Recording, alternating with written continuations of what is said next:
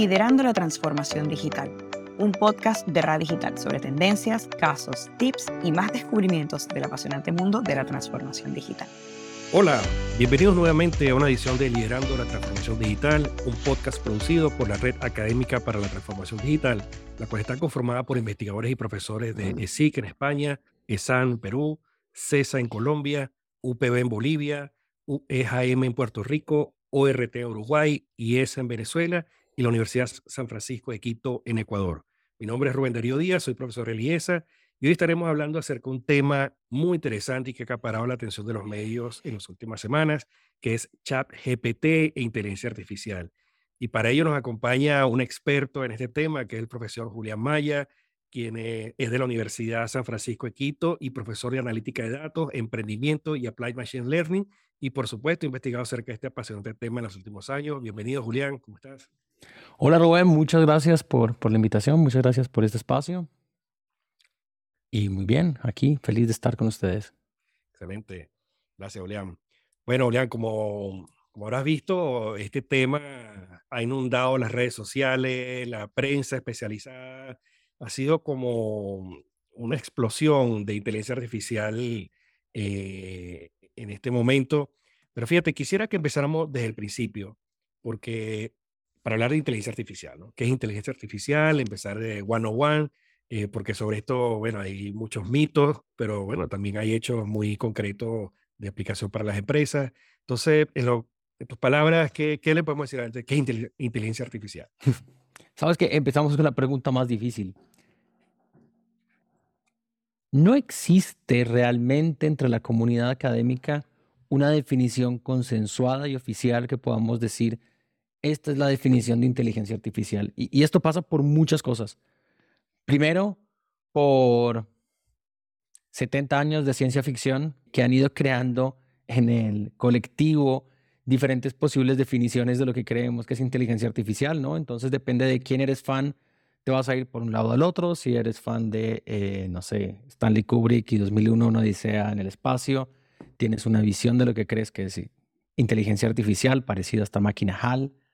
Em, y, bueno, y si eres fan de otro tipo de películas, vas a tener otra visión de cuál es la inteligencia artificial. otra razón es que ni siquiera estamos muy claros en la definición de inteligencia. Por ejemplo, si yo te pregunto, eh, no sé, el campeón de ajedrez de tu universidad debe ser una persona muy inteligente y posiblemente, de hecho, lo es. Lo que sucede es que las máquinas son mucho más inteligentes jugando ajedrez que nosotros, es decir, posiblemente tu celular ya sea capaz de derrotar al campeón de ajedrez. A lo que voy es que hay, hay actividades inteligentes que son muy simples para las máquinas, pero hay actividades que son muy difíciles para las máquinas que para nosotros son muy simples. Caminar, el lenguaje. El lenguaje para nosotros es una forma muy fácil de, comunicarnos y entendernos, pero para las máquinas es muy difícil. Y trata de googlear robots doblando ropa. Para nosotros doblar una camiseta y piensa que la camiseta va a cambiar, ¿no? Porque no todas son iguales, algunas tienen mangas, otras no, la tela cambia. Pero con la práctica las podemos doblar muy bien y muy rápido y desde niños lo aprendemos. No hay un robot que pueda doblar ropa.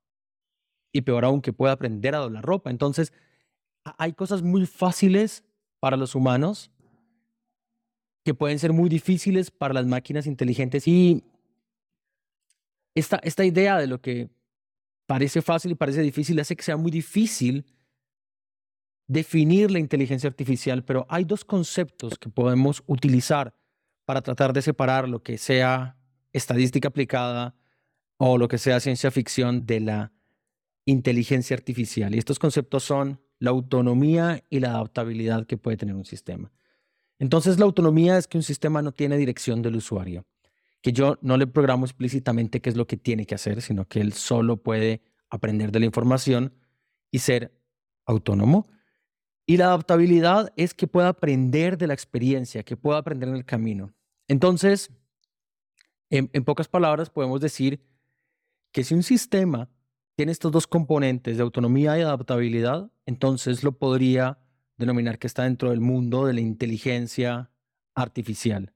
Algunos expertos tratan de definir la inteligencia artificial entonces como esta capacidad que tienen las máquinas o los sistemas para realizar ciertas funciones cognitivas que tenemos los humanos, como percibir, razonar, aprender, interactuar y resolver problemas tomando sus propias decisiones. Entonces, desde el punto de vista de los negocios, nos quedemos con esa idea. La inteligencia artificial son sistemas que tienen una capacidad de autonomía y de adaptabilidad.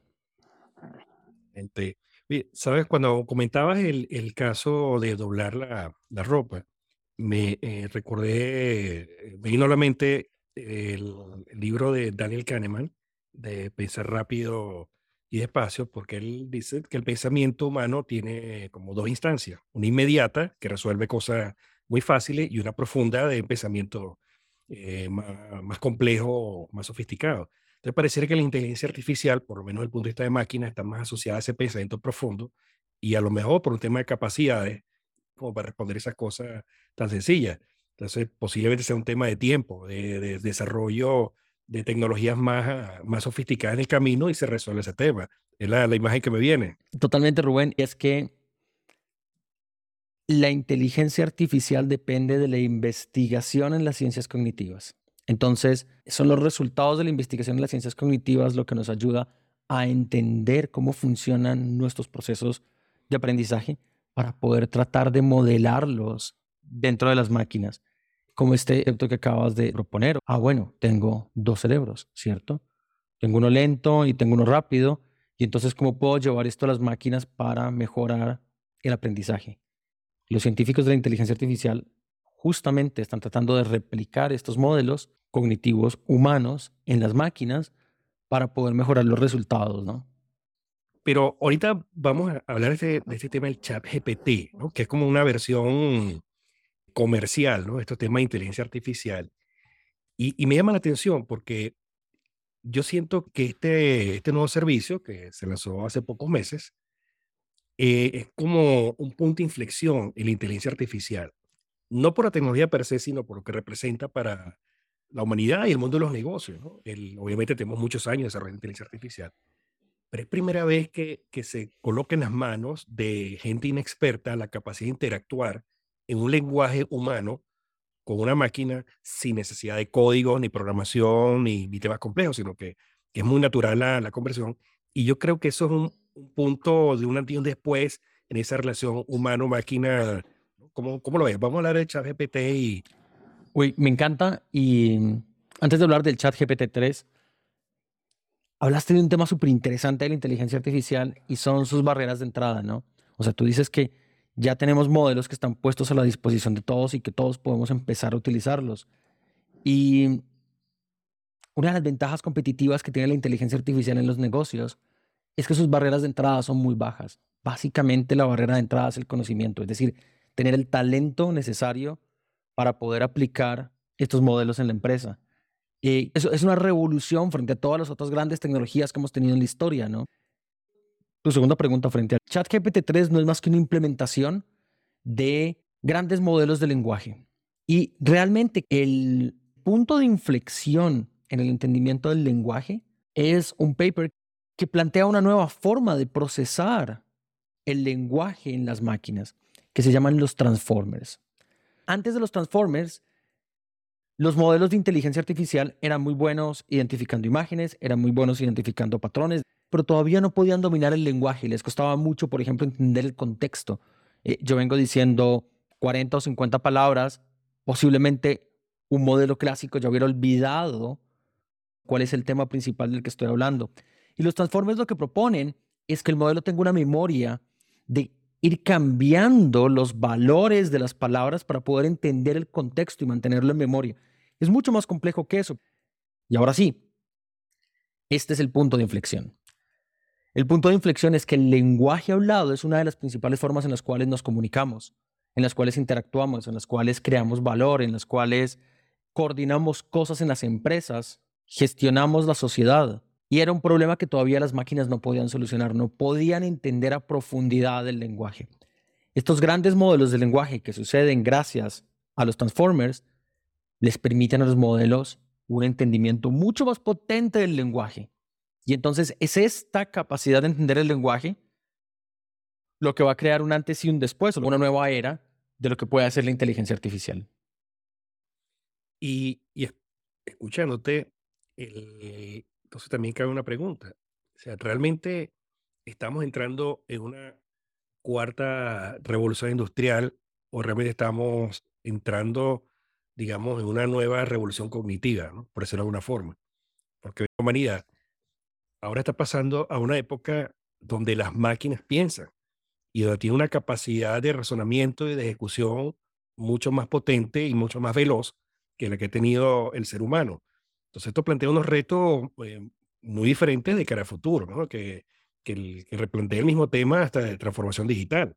O sea, si es simplemente un tema de digitalización de lo que ya estamos haciendo o de una reinterpretación de todo lo que hacemos en un nuevo paradigma de soluciones a través de todas estas tecnologías. ¿no? Ya es mucho más que claro que estamos en una cuarta revolución industrial. Y como la tasa de cambio es tan rápida, posiblemente estamos a las puertas de la quinta revolución industrial. Quiero que nos imaginemos que nunca hubo una fiesta entre la primera y la segunda revolución industrial. Nos dimos cuenta que hubo una segunda revolución industrial cuando estábamos en la tercera. Es decir, cuando estábamos en la era de la computación nos dimos cuenta que hubo una revolución súper importante con la electricidad y con el, el, método de producción en serie, etcétera, ¿cierto? Y posiblemente eso es lo que estamos viviendo ahora. O sea, ahora que estamos en la cuarta revolución industrial podemos identificar claramente que hubo una tercera y que hubo una segunda. La tasa de, avance de, las tecnologías digitales se está duplicando cada dos años y la inteligencia artificial está siendo mucho más rápido. Estamos duplicándonos en menos de un año en la capacidad que tienen los modelos. Los cambios en los sistemas sociales y los cambios en las interacciones de las empresas van a ser abismales. Es decir, las empresas tienen que empezar a adoptar estas ventajas competitivas en sus negocios lo antes posible, porque si no su competencia lo va a hacer. Y además porque en un año lo que estaban tratando de implementar posiblemente ya esté obsoleto. Así que la tasa de adaptación en la sociedad a estas nuevas tecnologías es, quizás uno de los desafíos más importantes que tenemos. Exacto. Fíjate, quiero retomar el tema de, de, de, de ChatGPT y luego vamos a volver al tema de inteligencia artificial y aplicado a los negocios.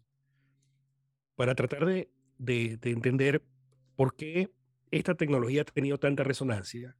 Estaba leyendo eh, hace poco que en menos de dos meses eh, ya tiene más de 100 millones de usuarios eh, y es la tecnología con mayor despliegue en, la historia. fíjate, la referencia a TikTok le tomó nueve meses llegar a esa misma cantidad, ¿cachai? Dos meses, Instagram dos años y cuatro meses, a WhatsApp tres años, a YouTube cuatro años y un mes a Facebook cuatro años, siete meses, a LinkedIn o LinkedIn es siete años llegar a 100 millones. Estamos hablando de dos meses. El, de esta ChatGPT 3, que veremos el 4 cómo, cómo será. Y, pero eso no, no lo vimos, por ejemplo, con tecnologías como Alexa, que se parece en algo, o el mismo Siri, ¿no? De, ¿qué, ¿Qué diferencias tiene esta tecnología o que tú hayas visto en relación con esas, esas que son anteriores o qué, o qué podemos esperar también de, de estas nuevas versiones de Siri y Alexa impulsadas ahora por, por esta, este boom que ha habido con ChatGPT. El, el poder de ChatGPT 3 es llevar el entendimiento del lenguaje a un nivel humano. Y Alexa es muy buena en entender pequeñas tareas. Y de hecho, nosotros nos adaptábamos a explicarle o hacerle las, las preguntas o la información que queríamos obtener de una forma muy específica. Si te das cuenta, nuestra forma de interactuar con los buscadores, es decir, nosotros tenemos una forma muy diferente de preguntarle algo a Google que de preguntarle a nuestro profesor o de preguntarle a un experto. El punto es que ChatGPT 3 lleva esto al nivel de cómo me comunico con el experto. Entonces hace una forma de hablar mucho más simple. Pero por otro lado, todos los buscadores clásicos, y aquí estamos entrando en un tema muy interesante, y es la aplicación de ChatGPT 3 o, de estos grandes modelos de lenguaje para la búsqueda de información. Y es que generalmente la búsqueda de información es que yo hacía un query sobre el buscador, el buscador me daba unos resultados y yo empezaba a moverme en los resultados para buscar la información que quiero. ChatGPT 3 tiene la capacidad de sintetizar grandes cantidades de texto. Y entonces puede resumirme muy rápido o encontrar la pregunta específica que yo quiero en la información que encontró dentro del buscador. Pero resulta algo más interesante todavía y es que cuando entrenamos a ChatGPT 3, utilizamos casi toda la información que estaba disponible en el Internet hasta el 2001, hasta el 2021, perdón. Entonces, dentro de su entrenamiento ya hay muchísima información que tiene y no tenemos que ir a buscarla y que nos la sintetice, sino que ya lo tiene dentro de su entrenamiento. Es decir, hay información que ya tiene el resultado inmediato. Entonces, el valor que nos da, el valor que le da al, al, usuario final es esa capacidad de hablar a un nivel humano y de que nos pueda sintetizar la información de una forma muy potente. Ya. El, y fíjate, desde el punto de vista de, lo, de los riesgos de una tecnología como esta, fíjate, eh, hay un caso reciente de un paper de Wharton que hicieron, aplicaron eh, un examen real del MBA eh, de gerencia de operaciones a todo el salón y también lo aplicaron en ChatGPT. Y, y ChatGPT salió evaluado por encima de la media. O sea, la mitad de los estudiantes del MBA tuvieron un desempeño inferior a ChatGPT. claro, el, más allá de lo anecdótico, hay, hay unos temas acá futuros de, en la educación, que retos plantea. Ya sabemos hoy día que hay muchos jóvenes en, los, en la escuela que están haciendo sus tareas a través de ChatGPT y que me parece fascinante desde el punto de vista de, de, su inmersión y su contacto con la tecnología, pero tiene unas implicaciones en, el sistema interesante. Pero así lo podemos llevar a, otras industrias, ¿no? En la industria de la música, en la industria literaria. ¿Qué, qué, qué riesgos estamos viendo en ese sentido? Me encanta. Es, es el primer lugar donde se, se activa la alerta es en la academia, ¿no?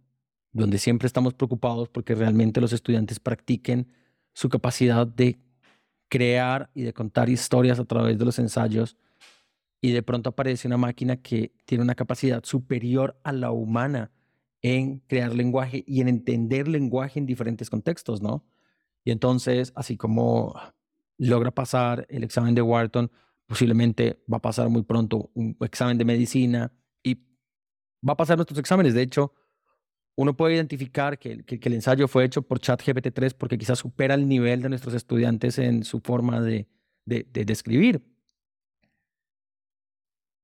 Hay un desafío muy interesante y es en cómo hacemos que los estudiantes no pierdan su capacidad de escribir por el mismo tiempo que puedan utilizar esta herramienta como un asistente, como, como una, una máquina que les ayude a desbloquear sus ideas y más bien aprovechar la capacidad humana para maximizarlas. O sea, lo, que debería suceder en las universidades automáticamente es que la barra del ensayo tiene que subir a un nivel muy alto, porque es imposible que exista un mal ensayo, pero el nivel de pensamiento crítico que debe existir tiene que ser superior al que existe o al que nos puede dar el chat GPT-3. Entonces, la, la, discusión del plagio en las universidades es, es muy interesante. Eh, y, va a ser una discusión que nos va a tomar mucho tiempo. Yo creo que esto se iguala a la aparición de la calculadora en la clase y es algo que no vamos a poder evitar. O sea, sucede y, y ya es un hecho. Pero en la empresa y en la industria sucede algo muy interesante y es que ChatGPT 3 puede generar cualquier tipo de símbolos, no solamente lenguaje escrito. Y, dentro de estos símbolos están los lenguajes de programación. Entonces resulta que ChatGPT 3 es un excelente programador. Y no solamente es capaz de crear código y entender código, sino que lo puede explicar en lenguaje natural, es decir, que tiene esta capacidad de entender el lenguaje natural al código de programación, del código de programación al lenguaje natural, o de un lenguaje de programación a otro lenguaje de programación. Y si pensamos en el mundo de la transformación digital, uno de los recursos más costosos que tienen todas las empresas son los programadores. Entonces ahora tenemos un asistente que tiene la capacidad de mejorar la productividad, reducir los errores de los programadores en un porcentaje súper poderoso que nos puede dar una ventaja competitiva en las empresas de una forma muy rápida. Entonces, por ejemplo, en el mundo de la programación, los resultados y, el valor agregado es inmediato y evidente. Entonces, eso va a mejorar la productividad de todos los equipos de desarrollo y de programación, que es un problema gravísimo en las empresas. Pero ahora pensemos en otras posibles aplicaciones. Y quisiera pensar en un banco, que es, la industria donde tuve mucha experiencia.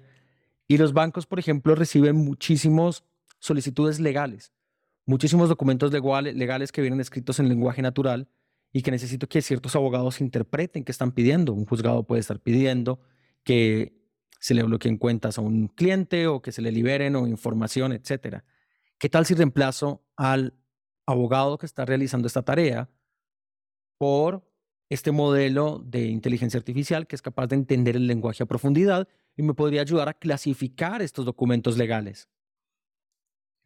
Ah, o qué tal si los médicos empiezan a utilizar ChatGPT 3 para mejorar sus capacidades diagnósticas, así como el programador está utilizando el chat para mejorar su código.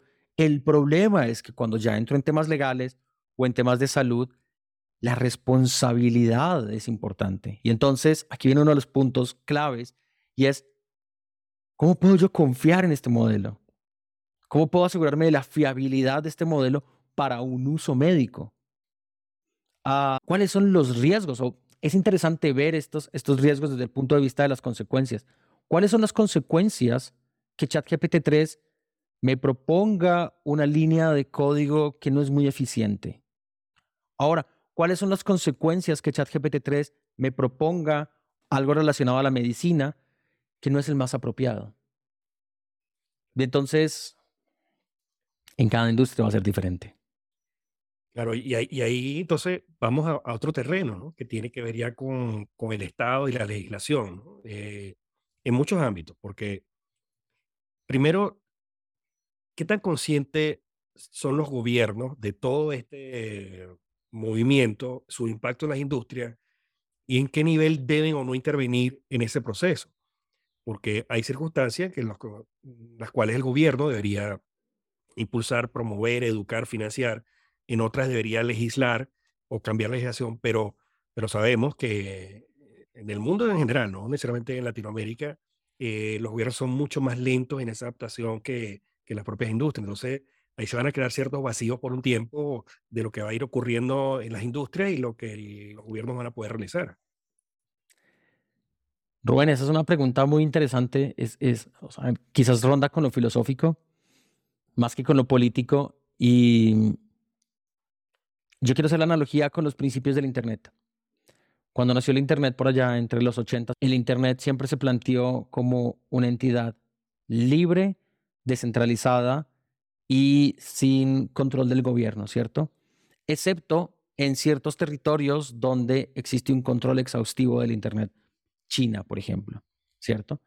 Eh, pero si pensamos en el mundo occidental, el Internet es quizás la herramienta que más ha potencializado el desarrollo del conocimiento humano.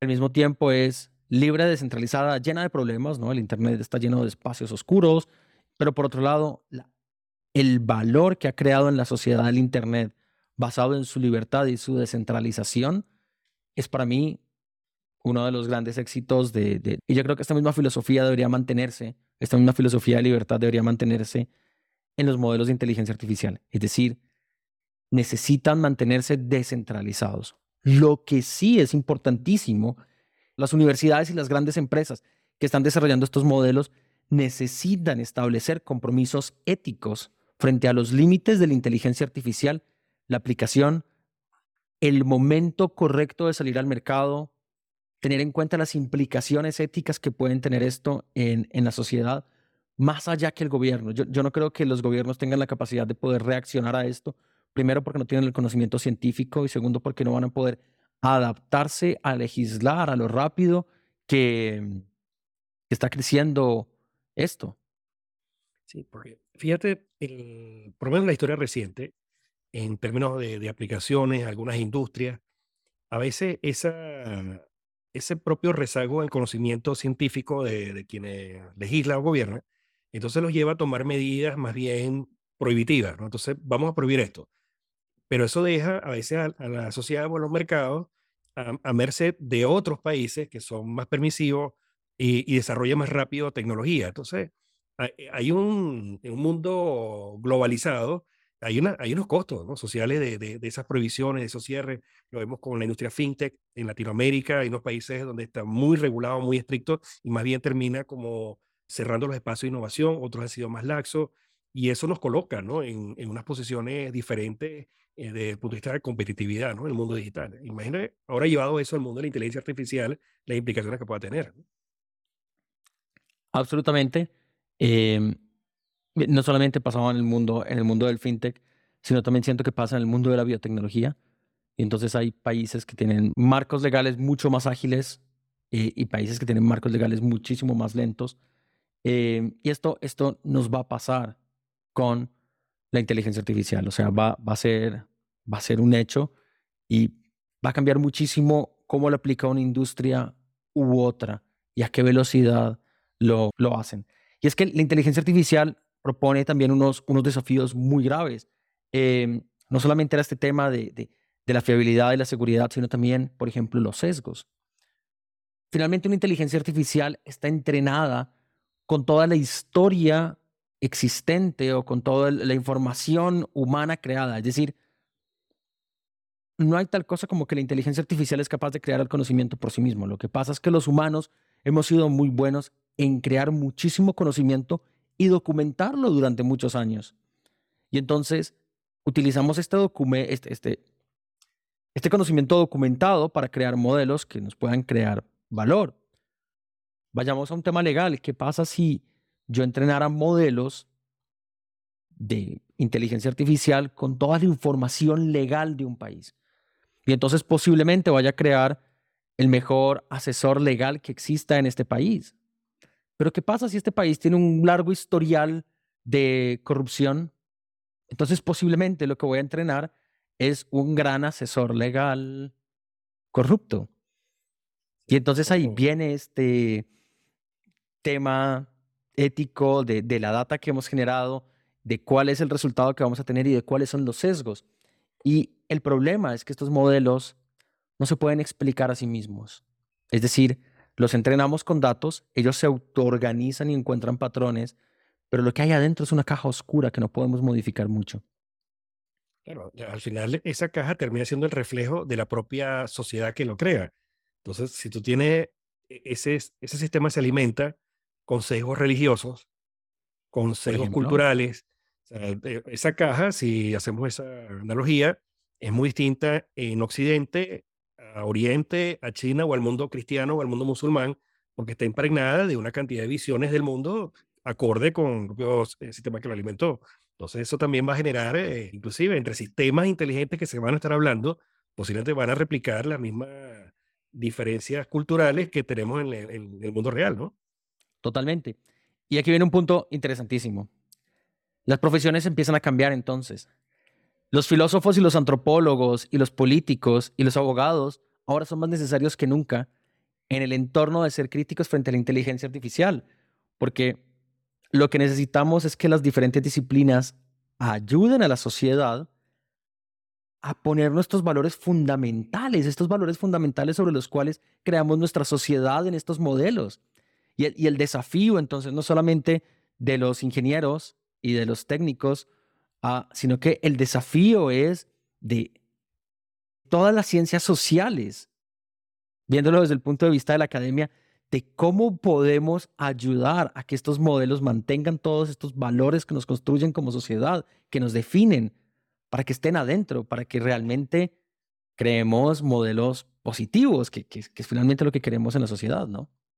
Pero fíjate el paradigma que, que en sí mismo genera esto, ¿no? Porque en teoría, por lo menos en la práctica, ha sido así, que quienes terminan desarrollando tecnología provienen de las ciencias eh, más técnicas, matemática, ingeniería, y quienes le rehuyen a las matemáticas van hacia el mundo más social y la filosofía, pero ahora van a tener que saber y conocer sobre estas nuevas tecnologías para poder replantear estos retos sociales. Entonces, ahí hay un, dilema esto del, del huevo o la gallina, ¿no? Que es primero, o, cuál sería el reto para la academia de impulsar esta nueva visión de la filosofía, la sociología, antropología en un entorno inteligente, por ponerle una etiqueta. Por supuesto. Yo te lo pongo en un entorno un poco más fácil, que es la escuela de negocios. Entonces, en la escuela de negocios siempre le rehuimos a las matemáticas avanzadas y le rehuíamos a, a la tecnología. Habían ciertas materias de tecnología, pero el, administrador de empresas no tenía una formación fuerte y sólida en tecnología. Y para ser competitivo, un líder de, de negocios hoy en día, un estratega de negocios, necesita conocer a profundidad la tecnología, la arquitectura de los sistemas e incluso matemáticas avanzadas para poder tomar decisiones en este contexto. Y, por ejemplo, en nuestra universidad tenemos minor en analítica de datos que abrimos hace menos de un año y medio, que está siendo un éxito. Es decir, las nuevas generaciones entienden esta tendencia de la sociedad hacia la tecnología, hacia estos mix interdisciplinarios. Y somos nosotros, los profesores, con, digamos, paradigmas de otra época, paradigmas de una revolución industrial previa, que tenemos que cambiar a entender este proceso interdisciplinario y a entender que las ciencias sociales ahora necesitan más tecnología que nunca y que también el lado de la tecnología necesita más que nunca de humanismo, de, de, antropología, de filosofía, de ética, más que nunca. Entonces, van a haber muchas reconfiguraciones, no solamente en los perfiles que sacamos como universidades, sino también en los perfiles que demandan las empresas. Ya. Y el, fíjate, llevándolo eh, al, al, mundo de empresas, ¿cuál, ¿cuáles son los impactos más cercanos que tú ves de, de un cambio profundo en, como la banca, el comercio minorista, eh, la salud? Eh, porque a largo plazo pareciera verse con más claridad hacia dónde se están moviendo las industrias, cosas que se han logrado. De hecho, han mencionado alguna ahora conversación. Pero en lo inmediato, digamos, en el próximo año, ¿ves algún cambio importante o posibilidades que son reales para las empresas, sobre todo en Latinoamérica, con el uso de esta tecnología, eh, dado esta, esta nueva realidad de la, de la tecnología, de la inteligencia artificial? Absolutamente. Me gustaría separarlos como los cambios que pueden venir a muy corto plazo, es decir, las oportunidades de empresa que están disponibles en este momento. La primera es programación. Entonces, los equipos de desarrollo de las empresas pueden utilizar estos grandes sistemas generadores de lenguaje para programar mejor. Ese es el, primer punto. Y hoy en día, si sus programadores en su empresa empiezan a utilizar ChatGPT 3, vas a mejorar la calidad, la seguridad Ah, y la velocidad de entrega de valor. El segundo escenario donde podemos aplicarlo inmediatamente es en el marketing digital. Entonces, en el marketing digital podemos empezar a crear una hiperpersonalización de nuestro mensaje a los usuarios. Podemos utilizar las comunicaciones que tenemos con los usuarios, entrenarlos en el modelo y pedirle al modelo que me hable de la forma más cercana a cada tipo de mercado. Entonces, crear copies o crear mensajes específicos para cada tipo de mercado de una forma muy cercana, de una forma muy humana. Esto es un trabajo que ya ciertas empresas de marketing lo hacen utilizando personas, pero lo podemos automatizar en una escala bastante importante.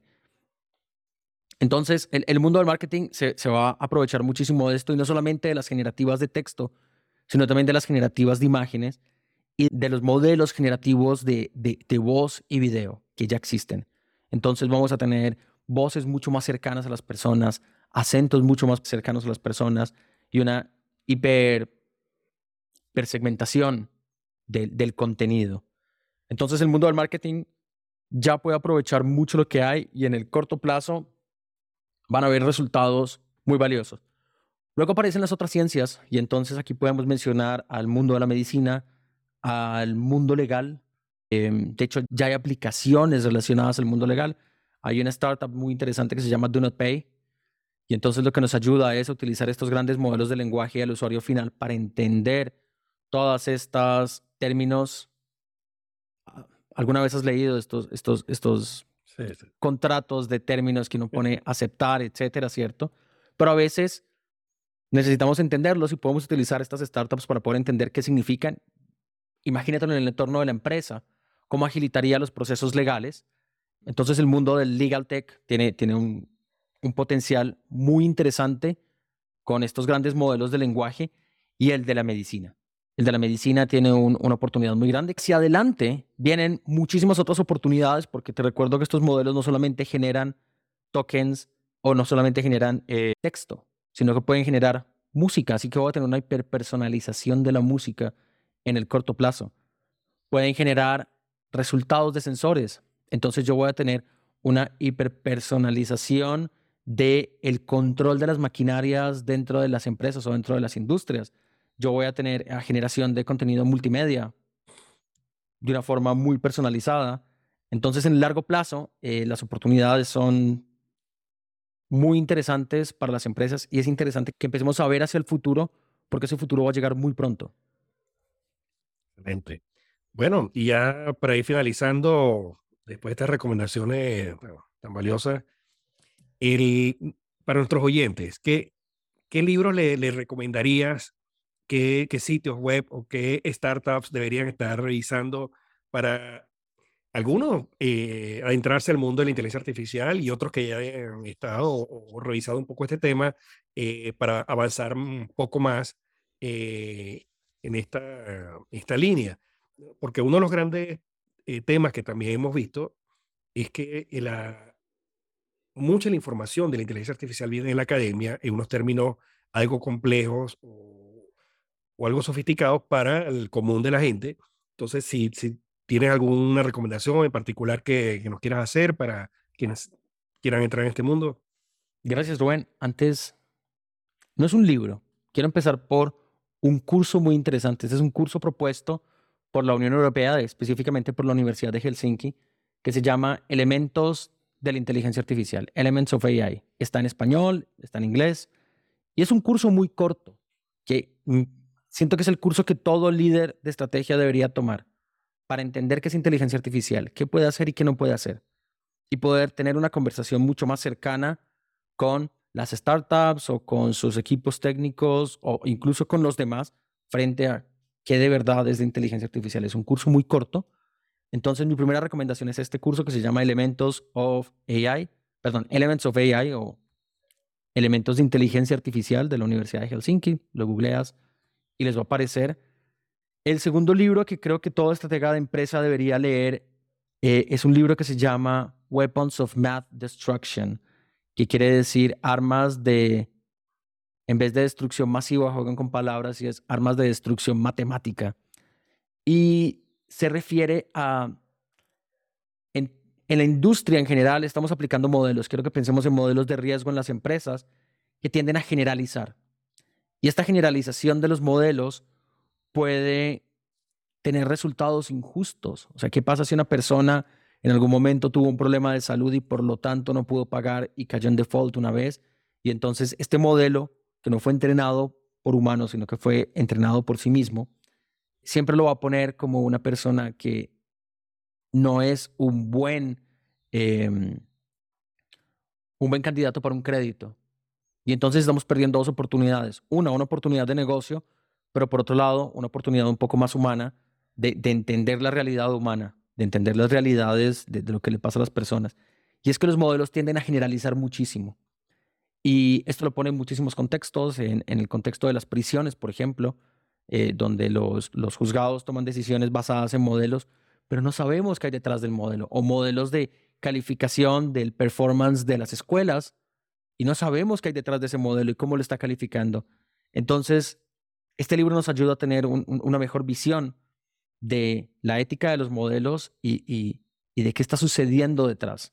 De nuevo, para tener una mejor conversación con, con nuestros equipos. Y en cuanto a estrategias, Em, yo no creo que haya un camino claro para implementar la inteligencia artificial en las empresas. No, no existe ese camino dentro de un proceso de transformación digital. Es decir, no existe tal cosa como crear un departamento y hacer una planificación estratégica de inteligencia artificial en mi empresa. Hay que hacerlo ya y con el equipo que tengo. Entonces, la, la invitación es hacer pruebas de concepto lo antes posible.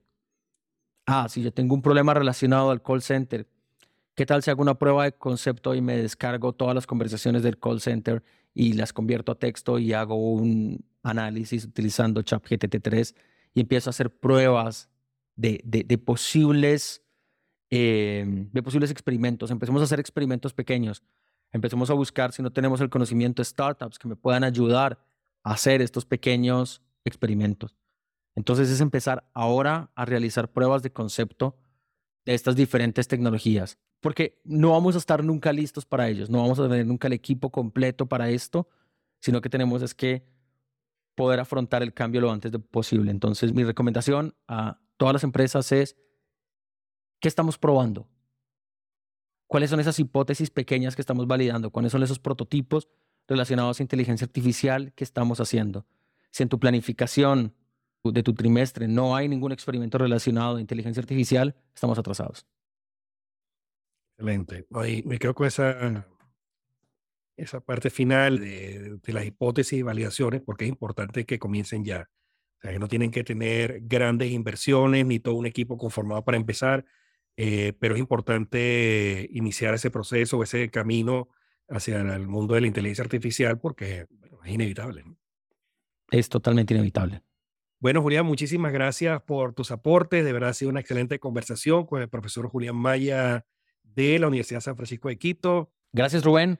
Primero, muy agradecido por este espacio para hablar de este tema tan interesante y apasionante en este momento, especialmente en el mundo empresarial. Entonces, muchas gracias a ti por este espacio y, y espero poder seguir conversando con ustedes en el futuro de esto.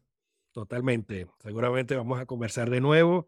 Y bueno, hemos llegado al final de Liderando la Transformación Digital, un espacio de Radio Digital. Y no dejen de ver nuestro sitio web www.redacademicadigital.com para que puedan seguir este podcast y leer otros artículos de interés de la red de profesores y académicos de Radio Digital. Y bueno, nos seguimos escuchando en la próxima edición de Liderando la Transformación Digital. Gracias, Rubén. Hasta luego.